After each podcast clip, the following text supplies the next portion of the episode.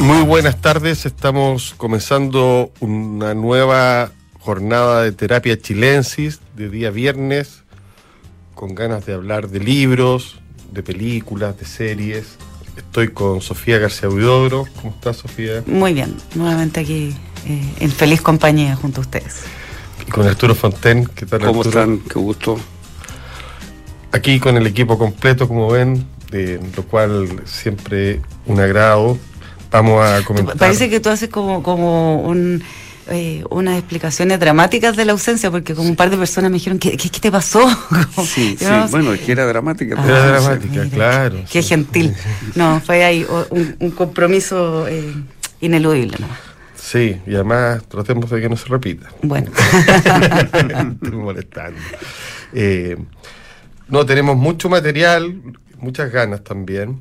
Eh, a mí me gustaría comenzar contando de, un, de una biografía que acaba de aparecer, se llama La vida de Chekhov, de Irene, de Irene Nemirovsky, una autora bastante conocida por Leída. leída por la suite francesa que fue una novela Sí, pues una Sí. novela muy buena. muy, buena que Y el, el baile. El baile. Me encantó el baile. Ha sido como un descubrimiento esta mujer. ¿no? Totalmente, Es porque que tiene ella- esta historia muy particular, además. claro, ella murió en- por los nazis, murió en la, en la Segunda Guerra y su obra se descubrió la suite francesa el año 2004. Claro, y ella, eh, por lo que entiendo, fueron sus sus hijas, sus descendientes, las que se hicieron cargo de, de esta escritura, eh, de estos escritos, estos distintos textos, entre ellos la suite francesa, que están en, en una maleta, es todo como muy romántico, como que constituye una, una novela tipo eh, Nemirovsky en sí misma. Su vida. Eh, su vida, claro. Entonces ahí em, eh, ha sido todo, toda una revelación póstuma. Yo, probablemente ella nunca se, se imaginó que iba a ser leída en, en, todo el mundo. y, de, tal manera. Bueno, es una autora que tiene varias peculiaridades para hablar de este libro. En puntual, ella es francesa rusa. Entonces aquí cuenta la vida de Anton Chekhov. Este libro fue publicado el año 1946, o sea, cuatro años después de la desaparición de Irene Nemirovsky. Es la única obra de índole biográfica que escribió, muy concisa, muy breve. Eh, trata de un genio indiscutido de la literatura que es Chekhov, con el cual siente sin duda una especial afinidad por el tema de la infancia. Se va a meter ahí, ella también tuvo una infancia eh, que tiene que ver con Rusia, y nos muestra a un personaje muy entrañable. Da muchos datos eh, sobre una vida muy corta. Chekhov vivió entre el año 1860 y el 2000, eh, 1904. Y el libro se inicia con la infancia del escritor, eh, padre despótico, cuestión que también Nemirovsky considera que es parecido a ella, y por cierto su inicio literario, la vida como médico, trabajo en, la, en las revistas que tenía Chekhov. Es un libro que sinceramente lo recomiendo, entretenido, bien escrito. eh, ella se preocupó de pulirlo incluso antes de, de pas- que pasara toda la tragedia.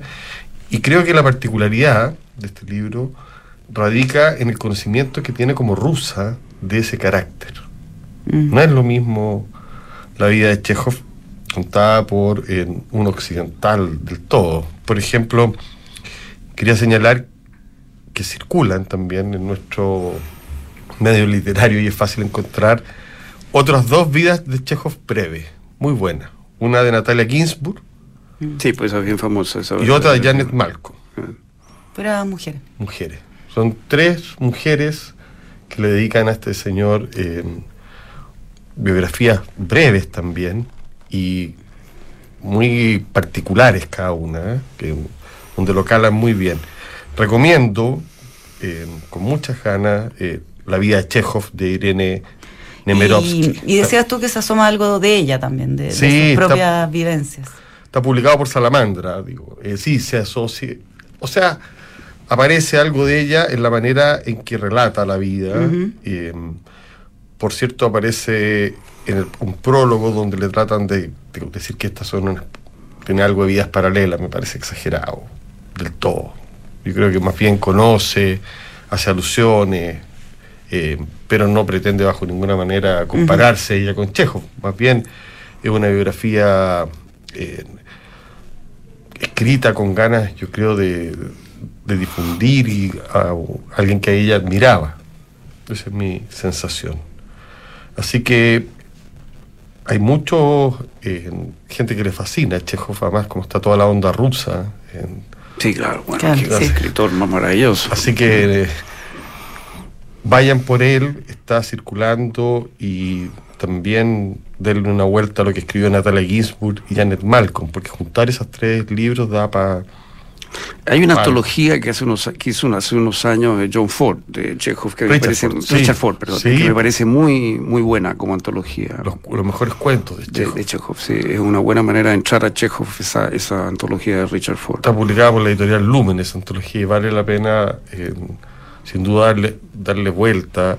Y además un autor que, sus libros no, tienen ninguna posibilidad de acabarse, en el sentido que son ya muy inmortales, Chekhov. No, O sea, si hay alguien que, goza de esa categoría es él. La dama del perrito, un cuento. Demasiado. y hoy día se ven demasiadas damas con perritos. Entonces, uno de los cuentos más actuales que hay en el momento. Hay una película que se hizo a partir ah, de, dos cuentos de Chekhov. O sea, y todo el realismo. Mm. Eh, Carver, ¿para qué hablar? Sofía, llévanos a la realidad, por favor, cinematográfica. Sácanos de la dama del perrito. Sácanos de la locura rusa.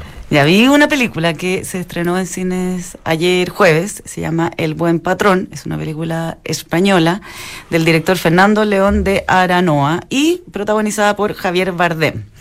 Eh, diría yo que la descripción podría ser como comedia de situaciones, eh, donde eh, la, típica dinámica donde a partir de supuestas buenas intenciones empieza todo a descalabrarse y, y todo a salir mal y todo a salir cada vez peor. Em, y también de alguna manera hay eh, crítica social ahí implícita. Se trata de eh, un, el dueño de una fábrica heredada de su padre, eh, que se llama Julio Blanco, y son los dueños de Básculas Blanco. Lo que hacen son producir pesas, básculas. Y eh, una empresa que se jacta de ser como una familia. Y tal como ocurre en la familia, eso no es necesariamente algo como amable. Eh, muchas intrigas y, bueno, hay un, jefe que finalmente bajo este eh, rótulo, como dice el título de la película, que es el buen patrón, que está muy preocupado del bienestar de su empleado, está completamente inmiscuido en sus vidas y las manipula para, para el bien, digamos, de, la empresa. Entonces es como, como una especie de jefe omnipotente, pero que al mismo tiempo opera como jefe de recursos humanos, porque se, se mete en las vías personales de los empleados. Bueno, y ahí se dan algunas situaciones que son, claro, como tragicómicas, eh, como, por ejemplo, un, que, de todo esto que se jactan de ser un, lugar con donde, donde es como una muy buena empresa, una, todos estos premios que dan ahora, donde el mejor lugar para trabajar en el mundo, etcétera, eh, pero donde ocurren muchas cosas que son todo lo contrario. Entonces hay un hombre que es despedido y se instala en la puerta de la empresa a manifestarse con megáfono y se transforma en la pesadilla del dueño de la empresa. Y se dan hartas situaciones divertidas. También ahí está una relación que, sostiene acá este dueño, este Javier Bardem, eh, con, con una alumna en práctica, con una practicante, ah, eh, que parece que era como una costumbre, en el fondo, que se renovaba cada, cada, tantos meses, cada vez que llegaba una alumna práctica. de la buena de la familia. muy acogedor. un, patrón muy acogedor eh, con, los, con los integrantes más jóvenes de la familia. Entonces, bueno, se mete en todo tipo de líos, es divertida, pero creo que le falta un poco como para lograrlo del todo porque te, te meten en este ritmo de que uno dice, ya van a seguir pasando cosas caóticas, pero no, no se cumple como un, así como un gran clímax. Eso me, me, pareció a mí. Sí hay buenos momentos, es entretenida, Javier Bardem, eh, un buen actor, sí, me gustó. ¿Ha envejecido bien o no? Es que acá eh, interpreta a un hombre mayor que él, entonces está como más envejecido. Sí, sí. A, pesar de las muchas décadas que lo separan de la eh, practicante, no, no es tan ridículo imaginarse que pase algo entre ellos, por ejemplo. Ah, habla bien eso en el fondo de Javier Bardem. Bueno, igual de Javier Bardem, sí. Por eso te digo. Sí.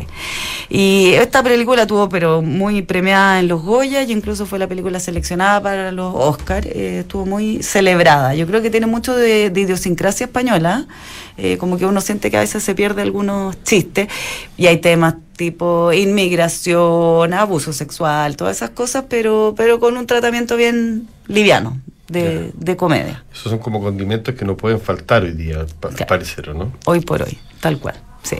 Así que El Buen Patrón en cines, eh, cabe destacar estas películas que, que, son un poco más de adultos, digamos. Absolutamente raro el título, ¿no? ¿El Buen Patrón? Sí. Porque es como todo lo contrario pero tampoco. Yo pensé al principio que era algo como de Pablo Escobar. Me, Eso, me, da la sensación de que una, es de mafia, por lo menos. Sí, porque, porque no sé si yo me, confundí o sentí que, que Bardem en algún minuto también había hecho de Pablo Escobar. Entonces dije, ah, otra película de Pablo Escobar. Ah, no, no es Pablo Escobar. Sí. pero... la palabra patrón hoy día se asocia mucho más al narco que. Para mí, la mejor película de Bardem no es País para Viejos. Ay, bueno. Ese papel que es tan difícil, creo que ha sido su mejor actuación. Oye, yo leí una novela eh, que es una historia de una pasión. Hablábamos hace unos días atrás, eh, unos programas atrás, de que no era tan corriente hoy día encontrarse con este tipo de historia, pero aquí hay una historia, es una intensa experiencia erótica la que se narra y el amor que surge de esta experiencia. ¿no? Es una novela totalmente focalizada en este tema, eh, no hay otro tema más que esto, eh, el erotismo de la pareja se bombea, digamos, a partir de dos cosas adicionales. Viven en ciudades separadas, un poco como Pasión Simple de Ernaud, digamos, Entonces se juntan en, distintas ciudades. Bueno, en Ernaud, ¿no es cierto? Es él que aparece, pero tal como en esa, en esa novela, aquí también es él quien decide los puntos de encuentro. Eh, ella es una inglesa eh, hija de padres chilenos exiliados, que es escritora, novelista, enseña, eh, ha tenido una experiencia muy triste con un hijo mayor, que no voy a entrar en detalle, eh, tiene una hija, tiene un matrimonio que ya se ha deshecho, lleva una vida muy recoleta, es una mujer huesuda, flaca, poco atractiva, se siente ella, así se describe la protagonista que cuenta la historia, y de repente aparece en su vida este abogado chileno, exitoso, eh, con gran atractivo para las mujeres, inteligente, culto, de mundo, elegante para vestirse, digamos, eh, y, se produce un, flechazo. brutal entre ambos. Y, entonces él viaja mucho por razones profesionales, y entonces hay estas conferencias donde él asiste, y entonces son, el libro está armado Ciudad 1, Ciudad 2, Ciudad 3, donde se producen los encuentros. Entre medio hay algo que no se relata, que es los mails, las conversaciones telefónicas. Ah, eso no, no está... No está narrado, está mencionado, pero no está explorado, digamos, en la novela. Con, con, ahí me, me, faltó un poco eso, porque eso es lo que permite la hilación, ¿verdad? pero, pero, te, te, da las... O sea, te, te, explican que entre encuentro y encuentro han estado eh, siempre en contacto. Para Estamos hablando de la novela Carla Geffel. Sí, sí, estamos hablando de la novela Carla Geffel. Estábamos en suspenso. Eh, en suspenso era, que se llama la, loco. La, naturaleza del deseo, publicada por Alfaguara. Lo otro que bombea, aparte de esta cosa de la distancia, que bombea, digamos, este erotismo desenfrenado, esta relación, son los celos. Ambos son personajes muy celosos, sobre todo él, que llega al paroxismo de los celos en la novela. Hay básicamente dos personajes eh, que son ella y él muy bien delineados, los demás tienen un papel muy secundario. Eh, y la novela. Son, los dos protagonistas están en etapas maduras de su vida. Sí, sí, sí. Eh, hay una cierta diferencia de edad, la impresión de él un poco mayor que ella, pero en fin, son dos personas que ya tienen su vida anterior. Él está casado. Y, el tercer personaje, que es tal vez uno de los personajes más interesantes de la novela, sobre el cual no se sabe nunca mucho, es la mujer de él, ¿no? que está siempre como en el trasfondo, ¿no? pero que está presente todo el tiempo. Eh, es una relación erótica en la cual siempre hay un tercero, de una u otra manera mezclándose. Eh, la novela parte contando, que, me parece un gran acierto literario, parte contando que esto duró cinco años, terminó en el momento en que él le cortó todos los accesos, todos los mails, los WhatsApp, todo. Eh, y entonces ella se encontró de golpe desconectada y entonces ahí arranca la historia. ¿no? Mm. Entonces tú estás todo el tiempo leyendo a sabiendas que la ciudad número 3 o la ciudad número 4 puede ser la última, o, tú todo el tiempo quieres saber, bueno, cómo terminó, porque tú ya sabes que esto terminó desde el primer minuto. Eso me parece que está muy bien logrado. Y la narradora, que se llama S, él se llama F, eh, la narradora da a entender, a pesar de toda esta intensidad erótica, de que hay, desde temprano, da a entender que hay en él una cosa controladora, planificadora, de tal manera que las escenas del deseo tienen algo artificial, algo cerebral, algo planificado, algo construido. ¿ah? Eh, hay una gran asimetría entre ella, que está simplemente entregada a este torrente, y él que de alguna manera lo dosifica, lo, lo, lo, ¿ah? e, él como que está controlando, deliberadamente estableciendo espacios de placer, por así decir, ¿no? y, ahí aparece un poco este tercer personaje que uno infiere que puede ser su mujer. Que está en el trasfondo, ¿te fijas? Que, limita... Eh, que, Oye, ¿una novela de diálogo? No, no hay mucho diálogo, es más bien, la narradora, la narradora contando ella en forma lineal la historia eh, pero esto que digo de esta cosa un poco cerebral que hay en él son atisbos, porque no es mucho, no lo suficiente para romper el hechizo de que hay una relación erótica mm. real. ¿Y lo, cuenta con. ¿Con, detalle? no, no, con un ah. temple, llamémoslo así, despechado. Lo, la gracia, encuentro yo, es que eso no está, eh, más bien hay tristeza. Porque como termina... Es claro, más bien lo que hay es una cierta tristeza, una cierta melancolía.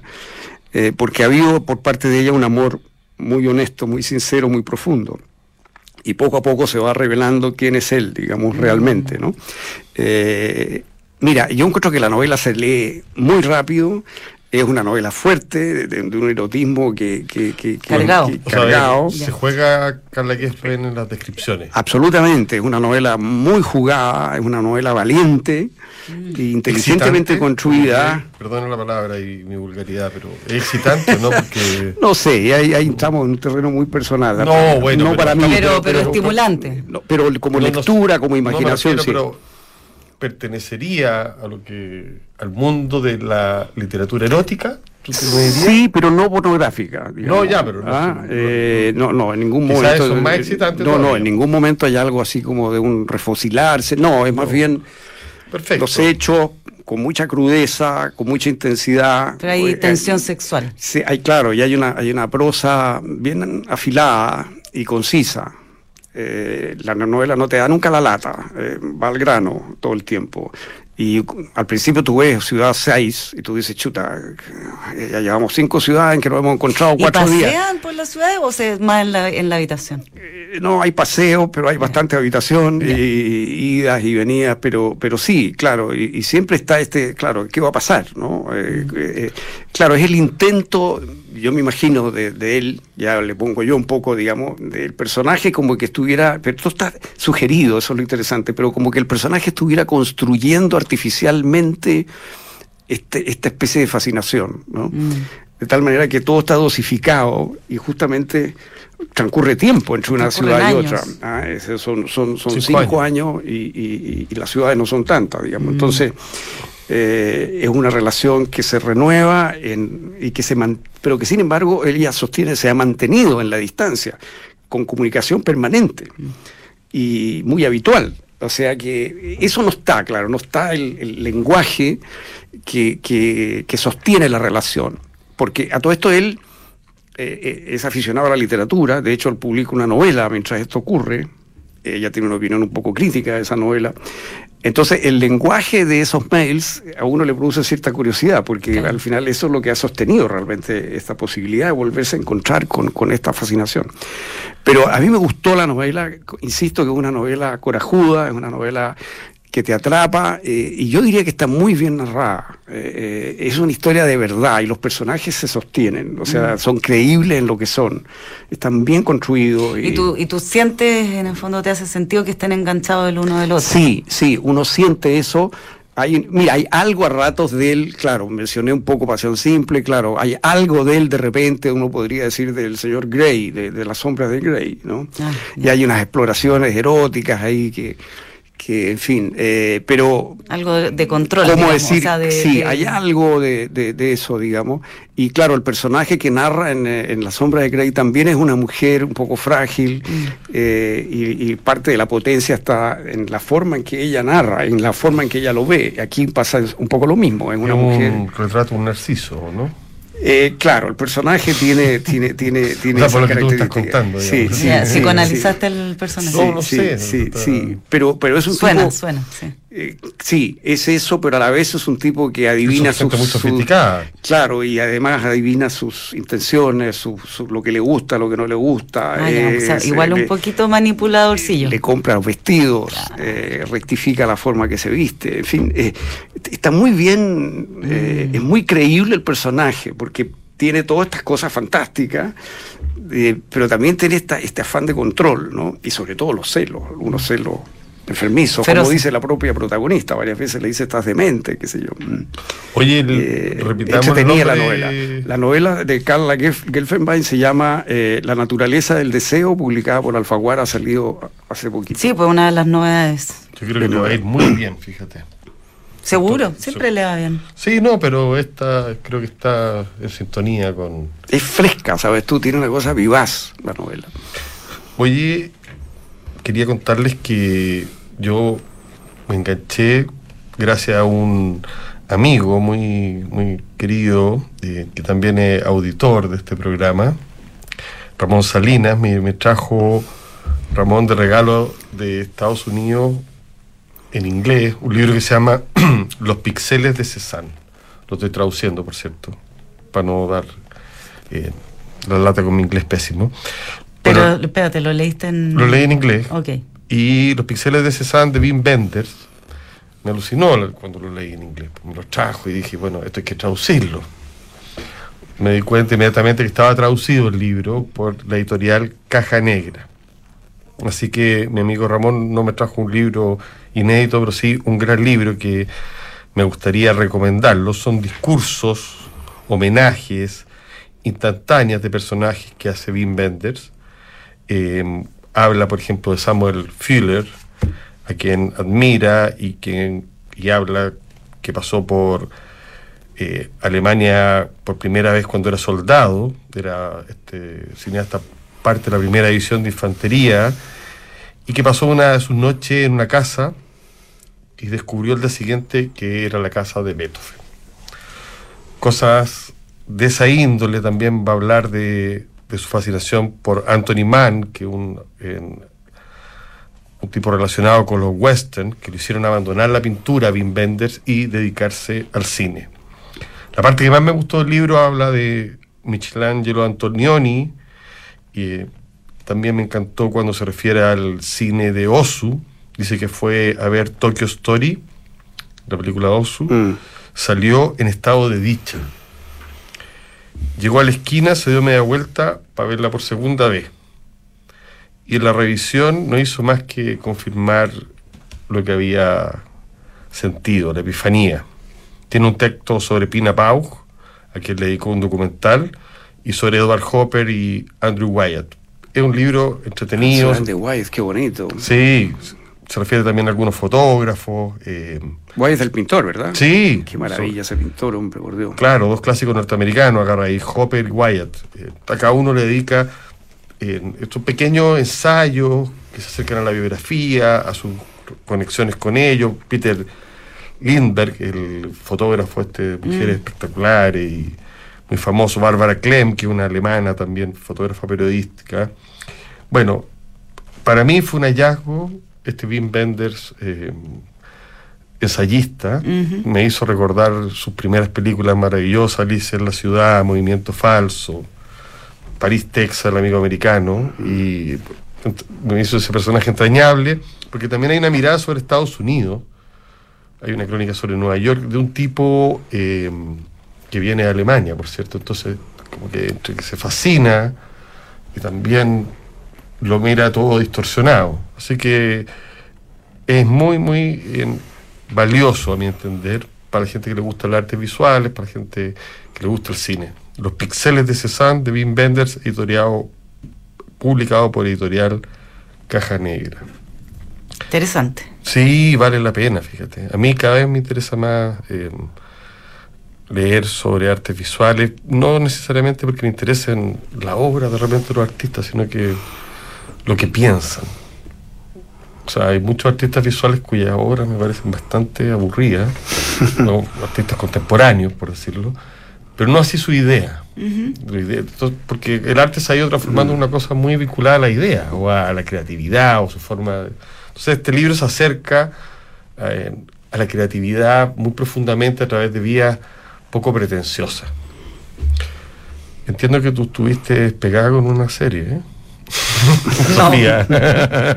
no. con esa cara. Ah, la serie sí, que le había querido comentar antes. Lo que pasa es que eh, no me había animado del todo porque está en una plataforma que es Paramount, que es menos masiva que otras plataformas como eh, Netflix o HBO. Y ahora hay tantas que uno ya no, no mm. sabe cómo, cómo seguir esta historia, si verlas todas o dedicarse solo a alguna, está, está como complicado. Pero bueno.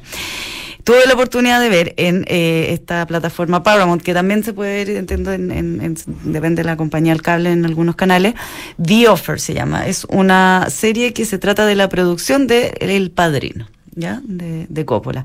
Es entretenidísima la película porque se podrán imaginar ustedes todos los personajes que tiene. Tiene a Mario Puzo, tiene al mismo Coppola. ¿Es un documental? No, es una ficción, varios capítulos. Ah y eh, cuyo protagonista, por así decirlo, principal es eh, Al Ruddy, que es el productor eh, que estuvo a cargo de, del padrino de, de, sacar adelante, el que se le ocurrió hacer la película, porque Paramount tenía los derechos del libro de Puso. Puso participa, es muy chistoso, yo no, no estaba tan familiarizada, yo pensaba que era como un, italiano más serio, nada, es un... No, totalmente un, un italiano New York, bueno, para lo que más le importa en la vida es comer y tomar. Bueno, ya ahí tiene en común bastante con Coppola, son los dos, mientras están en la escritura del guion, están así constantemente eh, embuchándose más pastas y vinos y cosas. Y bueno, y todo, todo lo que rodea la película, desde el casting, cómo dan con Brando, eh, cómo este Al Pacino, que en ese minuto era un actor de teatro muy desconocido, Paramount no quería por ningún motivo, encontraban que era muy como chiquitito para hacerse cargo de, de, Michael Corleone, y, y Coppola que no, que no, que tiene que ser Al Pacino, que tiene que ser Al Pacino, hasta que lo logran, y todo, todo lo que va aconteciendo también con la mafia, y ese es todo como un, una línea muy interesante, todas las negociaciones que tuvo que hacer directamente directamente Paramount a través de sus ejecutivos con la mafia, que en un minuto eh, lo que pasa es que Frank Sinatra sobre todo se opuso mucho a esta película donde lo ridiculizaban con la figura de este cantante que es... Y, que se le atribuye el, el caballo, la cabeza de caballo que aparece en la cama, eh, se supone que tenía que ver con Frank Sinatra. Claro, entonces él, él, estaba muy ofendido, quería eh, que, esta, esta película no se hiciera por ningún motivo, y ahí se negoció, por ejemplo, que el personaje, el cantante, se achicara dentro respecto de, la novela de Puzo. También, eh, bueno, uno de los líderes gángster del momento, que es Joe Colombo, que finalmente parte obstruyendo también la película completamente, y él está a cargo de esta liga estadounidense americana y eh, en un momento se, se ponen a, el, productor se tiene que empezar a, lidiar con la mafia, que trata de amedrentarlo, le, le pasan cosas, atentados, digamos, a su vida corre peligro, literal. Y al final negocian y dicen, ok, pueden hacer la película, pero nunca pueden decirse la palabra mafia. Ok, eso es todo, eso es todo. Y eso fue el único requisito, no que no, no se mencione la palabra mafia en el fondo ellos querían romper con este estereotipo de los italianos mafiosos y qué sé yo. Y al final terminan fascinados, eh, intervienen para conseguir mejores locaciones, eh, todo haciendo un lobby por, la película. Bueno, es muy, muy entretenida, el casting está súper bien hecho, hay, son actores jóvenes que están interpretando a Al Pacino, a Brando, a, bueno, a, a todos, a Coppola, a Puzo, y, y también todo el mundo de de, de los estudios cinematográficos, porque en, el mismo momento en que se está eh, rodando, eh, el padrino también, el mismo productor que está a cargo de todo esto, el, jefe, digamos, Robert Evans, está eh, sacando Chinatown también. Entonces están pasando muchas cosas y las negociaciones con Polanski para los elencos, entre los estudios se traspasan estrellas, muy súper entretenida. Para, para los fanáticos del padrino, yo creo que ahí eh, tienen que contemplar quizás una suscripción a Paramount o esas pruebas de siete días que te dejan. sí, hoy día es una de las grandes posibilidades de las plataformas prueban siete días. personas siete días ven 500 películas. bueno, puede ir de siete en siete, así, consumiendo todo lo que ofrezca la, plataforma. Bueno, eso. Se llama entonces. Da Offer, la oferta. está en Paramount, eh, muy buenas actuaciones y una historia muy entretenida. Me tinca mucho también. Sí, sí, está buena. Fascinante. Arturo, ¿tú también has estado viendo? Yo estuve viendo la, la, nueva serie de Borgen. Vuelve la misma mujer, esta política, la Brigitte. Eh, es muy buena. Eh, están todos los temas del momento eh, que podemos imaginar, pueblo originario, feminismo. entiendo, yo no he visto la última temporada, pero entiendo que incluso hay como ahí una coincidencia de que está Rusia muy presente. Está Rusia presente, está China, hay un conflicto. Ahora ella es eh, ministra de Relaciones, entonces eso le permite como llevar la serie a una situación de política internacional, entonces mm. interviene China, entonces Estados Unidos, eh, es un tema ecológico es un conflicto en el fondo entre, entre una inversión petrolera eh, importante y, el tema ecológico en Groenlandia. Entonces, son puros temas de la política contemporánea, eh, tocados con todo el, el, realismo político que hay en la mm. serie, las alianzas, las rivalidades. Pese a que un sistema, las coaliciones, claro, porque es un sistema multipartidista el de Dinamarca, y pese a que es un sistema parlamentario muy distinto del nuestro, pero claro, tiene en común que hay muchos partidos que tienen que funcionar como una coalición y entonces hay enemistades dentro de la coalición, rivalidades, negociar, entonces, entonces es, y, es una película en el fondo sobre la negociación política, porque siempre un poco va a eso, ¿no? Eh, es bien entretenida.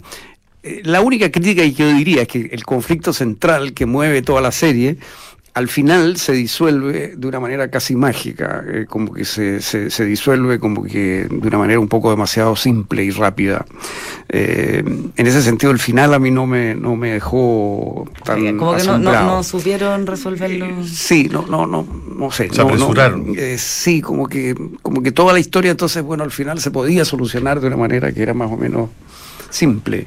Eh, pero el desarrollo de la película, entonces el desenlace en ese sentido no me dejó fascinado. Yo soy de los que cree que las películas y también las novelas se juegan a los últimos 20 minutos, se dice en Hollywood. Yo creo que las novelas también, los últimos 20 minutos son muy importantes.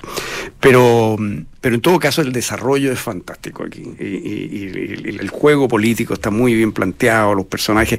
Ella está ahora en otro momento de vida. Si Eso quería preguntar, porque entiendo desde que comenzó la serie, que bueno, todo esto fue como un éxito en Dinamarca y nosotros la, la vimos como años después, digamos. Así es, fue de 2010. Sí, ha pasado tiempo. Entonces, hay pasado 12 años y los personajes entonces están mucho más viejos. ¿Cómo está ella? Entonces, bueno, hoy día ella ya no tiene sus hijos en la casa, claro. Eh, está totalmente dedicada a la política y esa es parte de lo que cambia en su vida. Ella, digamos, si renuncia a la política, renuncia a su vida. Entonces, está muy atada a los cargos y eso la compromete un poco tiene un hijo que es ecologista radical, en fin, eh, mira, está hasta el tema de los veganos, o sea, mira, están todos los temas que estamos viendo eh, tocados en Dinamarca. Es divertido para un chileno ver esto porque es como que nosotros fuéramos eh, temáticamente, por así decirlo, daneses, pero con unos bolsillos que, tienen, digamos, un décimo de la plata que tienen los daneses, digamos, ¿no?